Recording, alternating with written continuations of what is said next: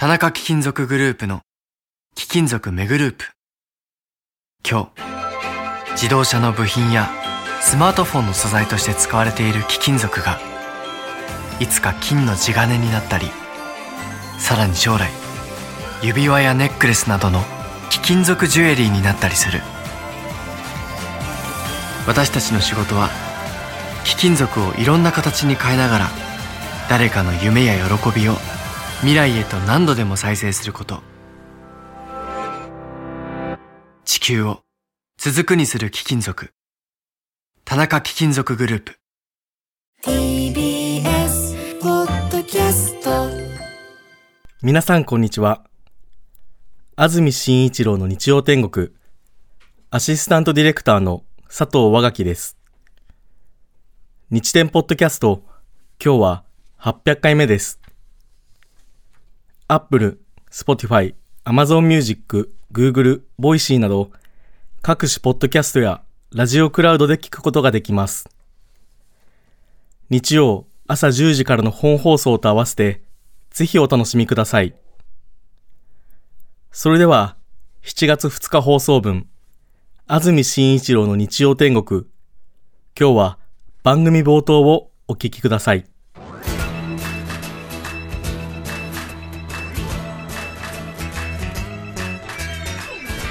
安住紳一郎の日曜天国。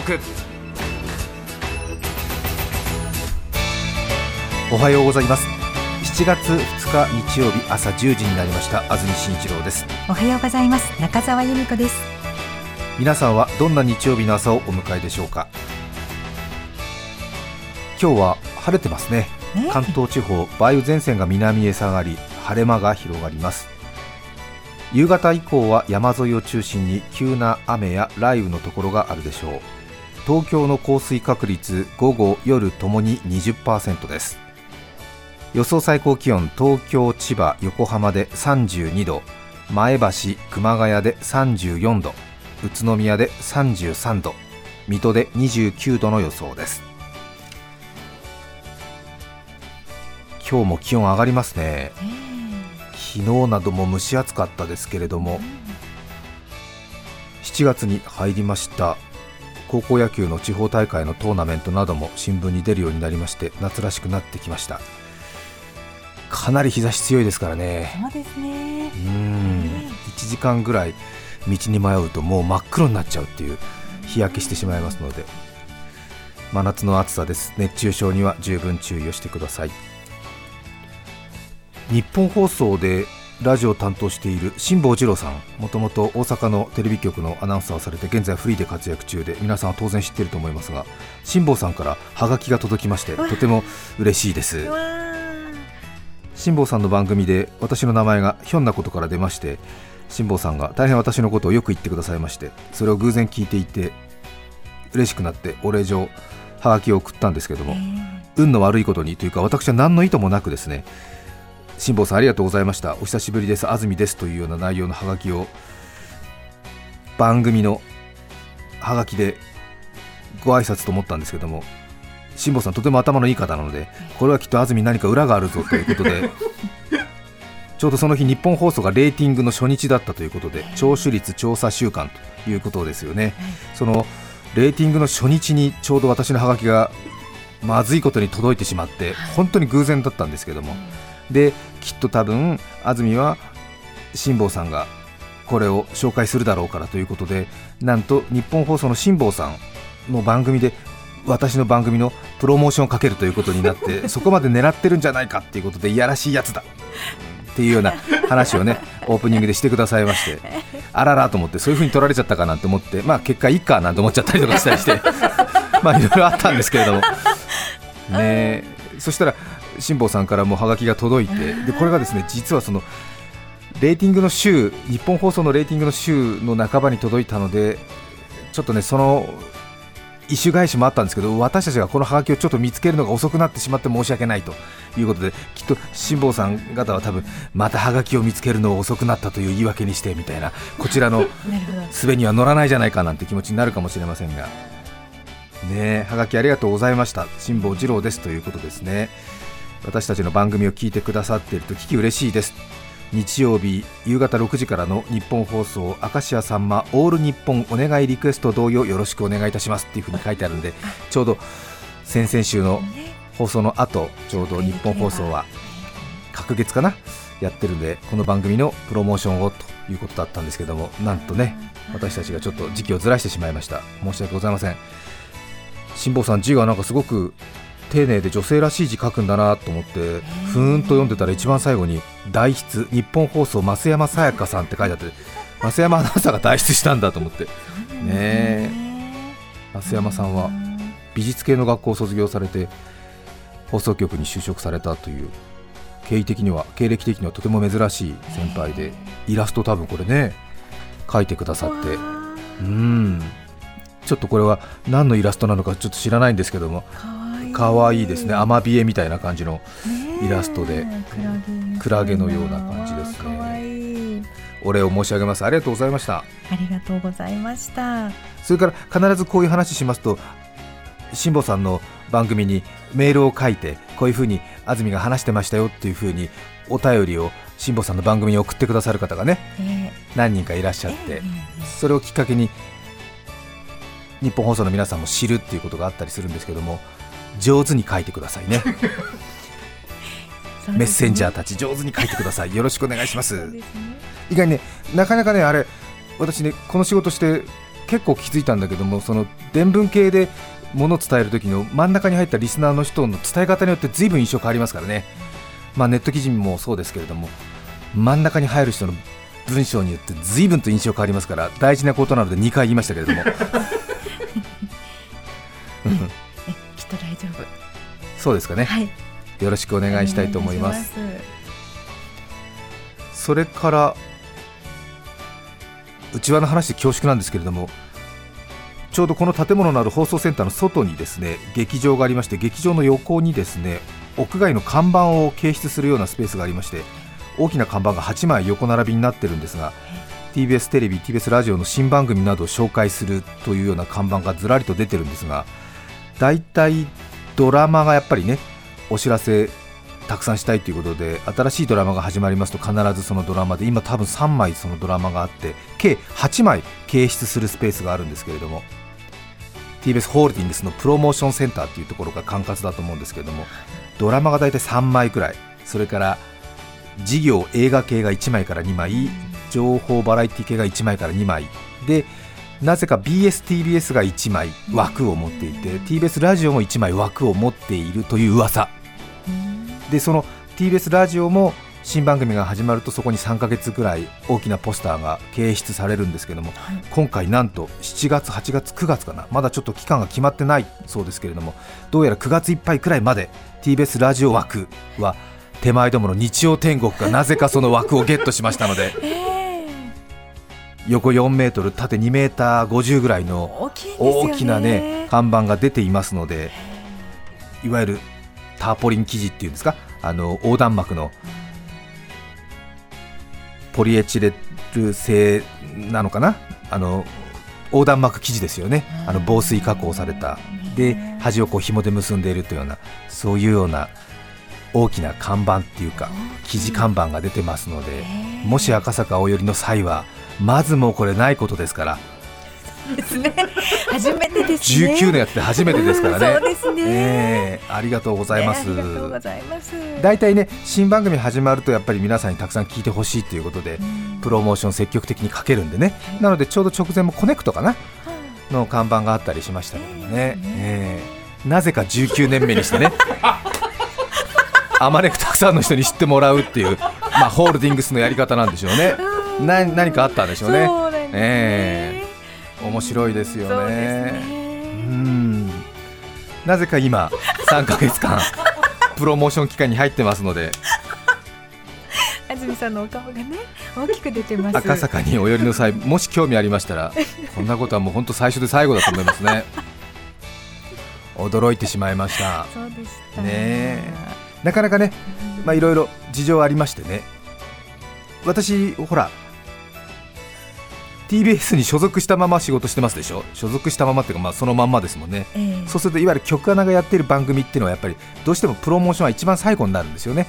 当然たくさんねフリーランスとかタレントの皆さん方ですと本当にあのそれぞれの芸能事務所から力をお貸しいただいているっていうことでねそれにちゃんと応えるべくプロモーションもしっかりやるっていうことなんだけれども、私の場合はほら曲穴だから、どうしてもやっぱプロモーション最後になるね。だからもしそういうのに積極的に出してほしいっていう場合はもう中澤さんの事務所からプレッシャーかけるしかないよね。そうだったのか、そうですよ。だからプレッシャーかける人間いないからこの番組ね。ねうん。まあ、ほっといてもいいだろうっていうことになるわけですよ、まあ、そういう、まあ、気楽さっていうのがね私たちのその特徴でもあるんですけども。なのでなんかちょっとうちの番組のプロモーション弱いんじゃないもう少し宣伝たくさんかけてよっていうふうなことをお願いするとしたら中澤さんか中澤さんの事務所がかけるしかないんですよ。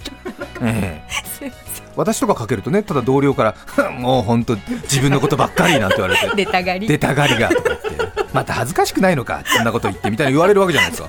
うん。うん。きついよ同僚から出たがりって思われるの。そうですよね、そうです。そうなんだよね、うん。うん、なかなか難しいんだこれが、うね。ん、なのでなんかこうちょっとさほらあのなんかじわじわとこう根回しとかしてさはい。プロモーションしてくれるような方に回して回してみたいなことがねなぜかなんかここに来て急に実を結んだって感じですよね。う いやんー満を持して。いえいえねよかったと思って。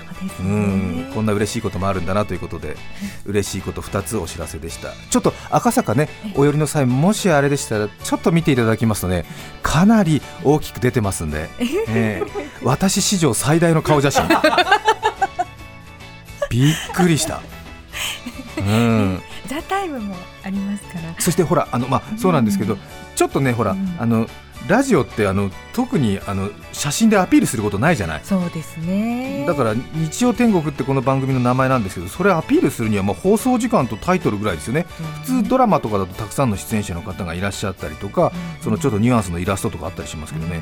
特にアピールすることがないんでものすごく大きく活字と私の写真が載ってるっていうことになりますよね。はい興味のある方もしあれでしたらちょっと話のネタとして赤坂にお寄りの際はもう駅ってますとすぐ見えますからちょっと見てみて感想など教えてくれれば嬉しいです。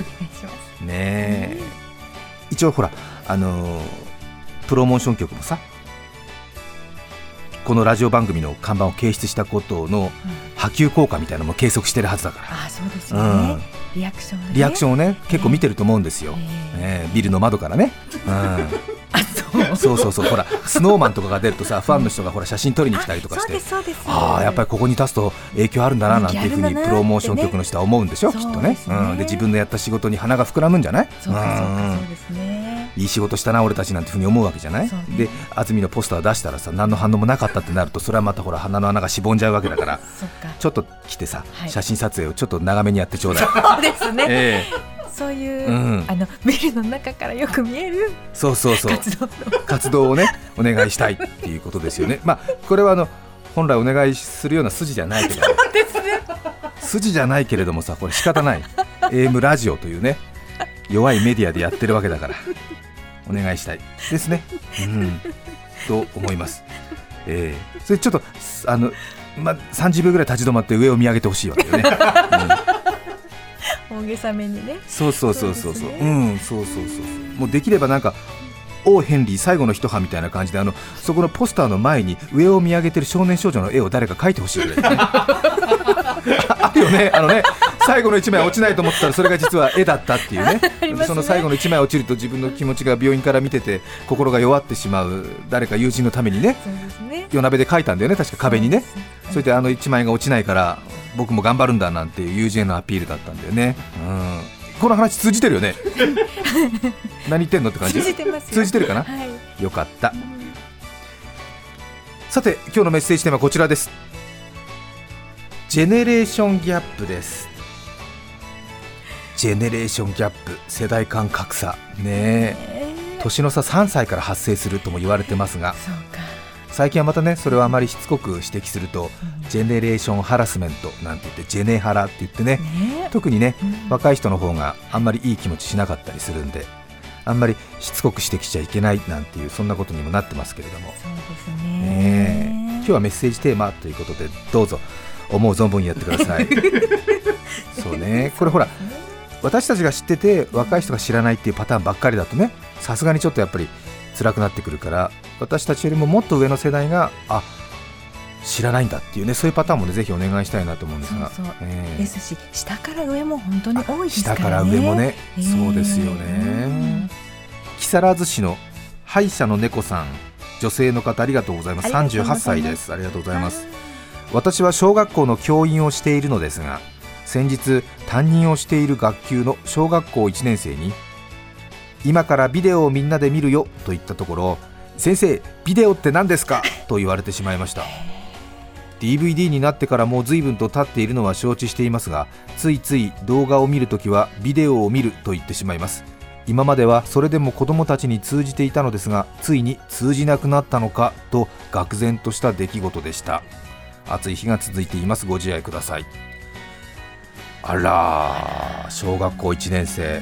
まあそうかか。6歳だとね。そうですね。ビデオは知らないよね。当然だしもうそういうふうに言う人もいないから、うん、動画って言った方がいいのかな、うん。映像とかね。映像とかね。うん。そうね。うん。どうですか？もう小学校1年生にはビデオ通じないんですね。そうか。ガビーンって感じですか？そうねですね。まさに。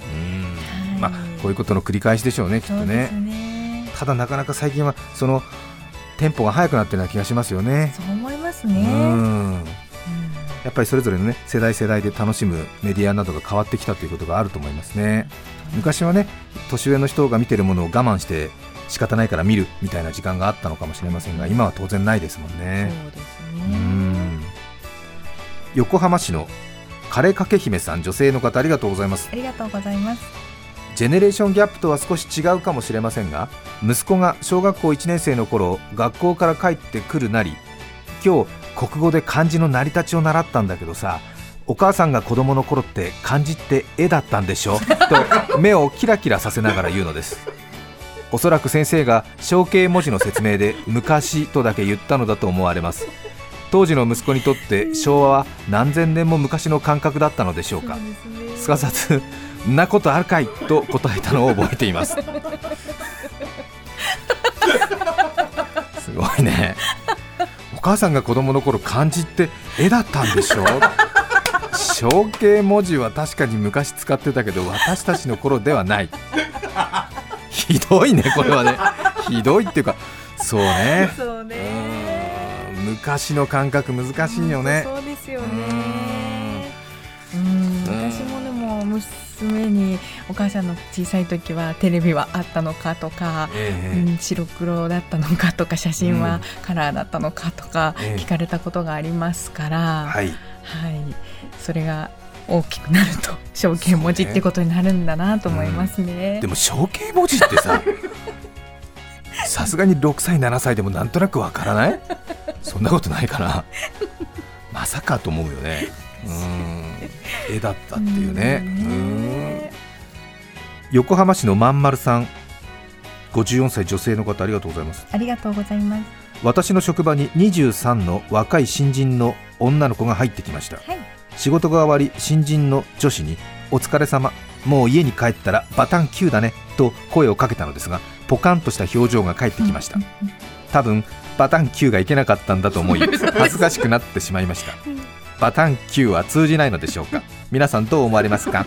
という。通じないでしょうねバタン9バタン9何歳から通じるんですか？ねねえ。35ぐらいから通じますか？バタンかね9ねえ。誰が使い始めたんだろうね？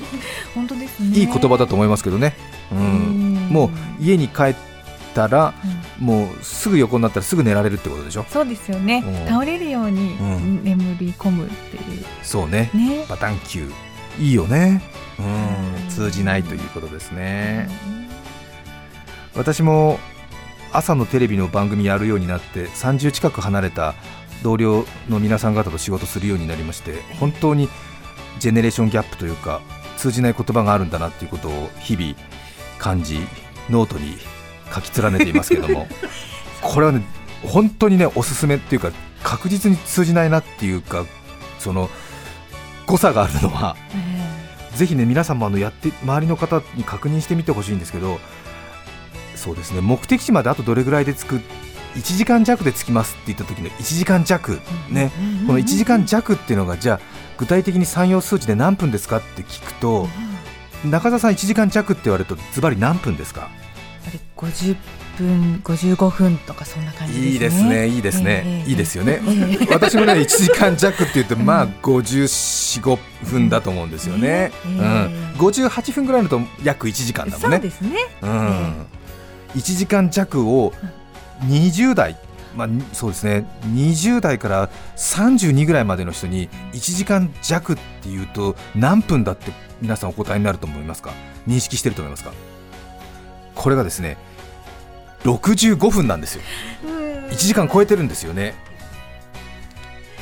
なかなかうん、むしろね私たちの世代からするとそれはもうすでに1時間強だよって話なんだよね。今日だよ。弱じゃないよ。笑っ笑っちゃいけないんだけどね、もうね、30分ぐらい一人でね、うん、あーなんて、いや、参ったとかいうふうに、くーなんつって、一人で悶絶しますけどもね、ちょっと、うー仲のいい世代の違う人たちと確認してみると面白いと思いますね。そうですえねまあでもね、その、え、1時間弱って、じゃあ1時間ないくらいっていうことと一緒なんですか？なんて言われて、うんうん。そうなんだ、1時間弱っていうとね、そうなんだよっていう話なんだけど、でも弱で今日だとどうなんですかって言ったらやっぱり65分とか63分とかでしょ？私たちの世代も。ですよ。うん。ん。で彼らにとってもその弱っていうのはその1時間60分にちょっと乗せるのが弱。な扇風機みたいな感じでね。え弱と強でしょ。だから60分に弱乗せたら65分だし強乗せたら15分ぐらい乗せるから 70分とか75分みたいなことでね。そういうことなのか。だし震度5弱っていうと震度5よりもちょっと乗ってるもんね。で震度5強でしょ。で震度6でしょ。震度5弱って言って震度4の後ろの方じゃないもんね。ないですね。うんなのでねどちらかというと20代の方に正義があるんじゃないかなっていうふうに思ってるんで気をつけてください。わかんないけど。なんかねちょっと興味あって調べたんですけどこの震度5弱震度5と6に弱と強ができたのが1996年くらいなのでもしかしたらねこの震度の5と6を弱と強に分けたことによって96年だから30年前だからまあ物心ついてこういう話を理解できるのがまあ7歳8歳ぐらいなので多分もしかするとこの辺ぐらいから認識変わってんじゃないかなっていうところがあるかもしれないということですね。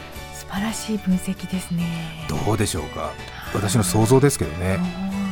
もうだからさでも1時間弱ってかなり使ってたんだけどそれで特に通常問題ないからどっちでもいいってことなのかもしれない。うん安住さんあと準備どれくらいかかりますか？なんて言われて1時間弱かな？なんて言ってうん。それで55分ぐらいできたらあお疲れ様ですみたいなあ安住早いなみたいなに思 思ってるんでしょ？きっとね。まあ思って。そうん。うん。張り切ってんなみたいな。安住氏張り切ってんな早いなみたいな。恥ずかしい。うん1時間かかってないじゃないかみたいな。でこっちはだってもうなんかね「ああお待たせ」なんつって。そうですよね「またまたまたごめんね」なんつって「うーて読み甘かった。ごめんなんつって「ごめんチャリン」なんて言ってんだけど。みんな若い子たちはあれでしょ「うー安住パイセン早えな」みたいな。前のめりかよ。なんつって「早えな」みたいな「張り切り侍め」みたいな「いいよ」なんつって「うん汗かいちゃって」みたいな「うー」なんつって。だよねきっとね。そう思ってるねきっとね。うんどれぐらい先輩かかりますかなんて1時間弱かななんてちょっと待っててルイーツなんつってさ 言ってさ向こう的には65分待ってるつもりなんでしょ？なんですよこっち55分ぐらいで仕上げちゃってさ。そうね。うん、しかももうちょっと早く入ってる。52分ぐらいで入っちゃったりとかして「ねお疲れちゃま」なんて入ってったら「早えな」みたいな「15分早えよ」みたいな「うーみたいな「張り切っとる。張り切っとるじゃねえか」いいことだよね。いいことだよね。やる気 やる気。やる気やる気っていうことでそうだよね、うん、だからこれ逆だよね。逆にだから若い人がさいやどれぐらい1時間弱ぐらいかかりますかねなんてさ65分67分ぐらいでさなんか予定通りできましたみたいな顔したらさ1時間超えてるじゃないなんていう気持ちになるからね。ね。うん。逆は気をつけた方がいいよね。っていうこと。ちょっと話長くなっちゃったね、あー困っちゃう。うん。うん、そんな話を30分弱してしまいました。皆さんからのメッセージをお待ちしています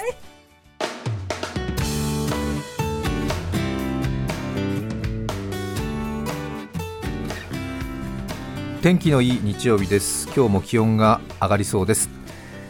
今日はジェネレーションギャップということでメッセージを紹介しています。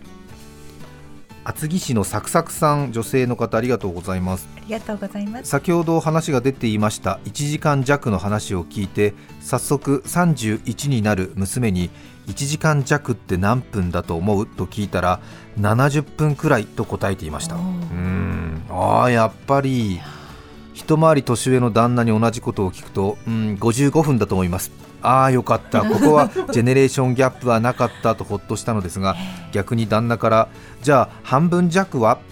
何？半分弱？4割7分くらいってこと？軽くパニックになっていると半分弱だよ。女優さんだよ。それぞれのジェネレーションギャップを感じている日曜日の朝です。面白いご主人様。え？いやこれはさ 行きたいよね、まあ、ちょっと私の世代よりもうちょっと上だけどさ、うん、だから半分弱っていうと私たちの感覚だと、まあ、49歳の感覚だと半分弱っていうと大体あれだよね。47%ぐらいが半分弱でしょ？でもやっぱり20代、30代の皆さん半分弱っていうと53%とか54%ぐらいでしょ？だよね。だからね、ちょっと外でお酒を飲む機会があってさちょっとほら焼酎の水割りとかさなんか割り物を作ってもらうときにさいやもう少なめ少なめだめだめだめそんなもう半分弱というふうなね シチュエーション、はね、はい。あるときにさだから、はい。半分弱だよっていうのにさ、56ぐらい入れちゃうわけじゃん。もう先輩酔わせてどうするっていうことになるわけじゃん。でやっぱ半分弱でさお願いしたいときは多いよね。なんかね。うん。っていう感じはあるよねまあでもあとほら必ず年配の人はさどれどうしよう娘娘半分弱もう半分弱ですって言うともう半分弱？サインは V って必ず来るからさ。そうですか？そうした時はやっぱりさうなんそう楊貴美子さんのいとこなんだよねなんと。かうんそう。返すんですね。であのお返ししたらいいですね。そうそうそうそうそう。うんうん。あと寺尾明さんとね結婚1年ぐらいされてたかななんて話がねあったりとかね。すごく聡明な女優さん。うん。うん若くしてね亡くなられたんだけど、うん、半分弱お願いしたよね、うん、でちょっとその焼酎が多くなりすぎたらさだからもう半分弱いやいや多い多い多い多い競馬場までお願いしたいですよね。どうでもいい。どうでもいい。貴重な皆さんの時間を使って申し訳ない。え？ない？ないあーごめんなさいまだまだだったあ、そうか。私いけないいけない。ごめんなさい自分が楽しければ本当に良くない。え、多い競馬場言わない？あーなんつって。あーって言っちゃ使えるようにしておきますう。よろしくお願いします。それから先ほどね震度5、6が京都弱になってからなんて話を私得意げにしたんですけども気象庁のホームページを確認してくださいというようなお便りをたくさんいただきましてどうやら震度5、6の弱と強の使い方が私間違ってたみたいで震度5弱は計測震度が4.5以上5.0未満。ということでなので49歳の使い方で合ってたわけですね。逆だったんですね私の認識が。5強が5.0以上5.5未満。で6弱が5.5以上6.0未満、はい。で6強が6.0以上6.5未満ということでそういうことなんですね勝手に5弱って5.2だと思ってましたけども、普通に4.5から5.0未満。なので私たちの世代の持ってる1時間弱の使い方で1時間強の使い方、まあ、ちょっとそれぞれ半分ぐらいまでいきますけどもそれでいいということなんですね。じゃあますます20代30代の皆さん方が1時間強って言った時に65分って答えるそこのきっかけは何だったのどっかから来たんだろうか。うん。ですね。え横浜市のエレファントガールさんありがとうございます。えありがとうございます。富士急ハイランドの新しいジェットコースターゾッコンについて家族で話していた時のこと、はい。ゾッコンね。ひとしきり盛り上がった後に高校生の娘がところでゾッコンってどういう意味と聞いてきたので びっくらこきました。いざ説明しようとするとゾッコンはゾッコンだよ。ゾッコンラブとか言うでしょ？としか言えず案の定全然伝わりませんでしたそういえば先日も坂道をえっちらおっちら登ったよと話したら いやらしい意味じゃないよねと言われてしまいました。えっちらおっちらという言葉を聞いたことがなく響きがエッチな感じがしたらしいです。いろんな言葉が通じなくてショックだわとしみじみしていたらジェネギャだよジェネギャと明るく返されその言葉にもジェネレーションギャップを感じました。あーいいね。えっちらおっちら言わないとそっか。やらしい感じ。やらしい感じがするのかな。えっちらおっちら。いややらしい感じするかな。うん。あなんかチラチラするみたいなこと？エッチって。うん、エッチか。坂道をエッチラエッチラエッチラおっちらパンチラしながら。みたいな。そういうチラチラチラチラ。やん。あそう。エッチラおっちら通じないか。通じないよね。使わないもんね。うん私たちもだからほら先輩方の言葉で通じないのがあったって前私ねお話ししてえっ、と「しんしん猫猫」ってあ。使っててで「しんしん猫猫って何ですか?」って言ったらすごく仲良くイチャイチャしてる様子を「しん。しん猫猫」略して「しん猫」なんて言ってうん言ってたなんてね。そう毒マムシ三太夫さんがなんか「ねえ」なんつって「しんちゃんしんちゃん」なんつってもうあいつらしんしん猫猫だからしん猫だよなんつってポカーンとしちゃったもんね「しんしん猫猫って何ですか?」っつったら「イチャイチャしてることだよ。あちちだよあちち」なんつってね。あ あちちかとか思ったね、それなら分かった。うん。うん、すぐ分かった。あちち、うん、あちちもちょっと古いななんてね、うん、あちちだよなんてね、うん、あと京都に行った時にね100歳超えのご婦人の方にあらこの度は東京からいらっしゃったんですか？さぞロギンをお使いになられたでしょ？うって言われてロギンって道の銀って書くんですけどね、まあ、旅費をお使いになられましたねなんて言われた時にね。なんて返していいか分かんなくてね。いやあ新幹線は大体値段決まってるんだよなんつっちゃったりして。全く無粋だななんて思われましたけどね。昔の言葉やっぱりねいろいろ聞くと楽しいですよね。そうですよね。たくさんのメッセージありがとうございました。ありがとうございました。7月2日放送分、安住紳一郎の日曜天国。今日はこの辺で失礼します。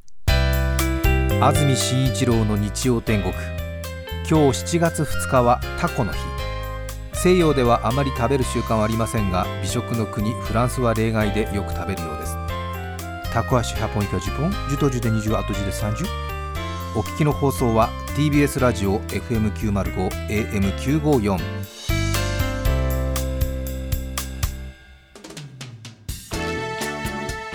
さて、来週7月9日のメッセージテーマは、最近嬉しかったこと。ゲストは俳優、小田井良平さんです。それでは来週も日曜朝10時、TBS ラジオでお会いしましょう。さようなら。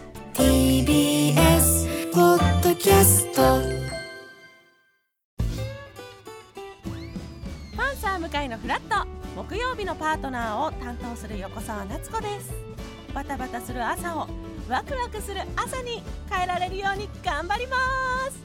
パンサー向かいのフラットは月曜から木曜朝8時30分から。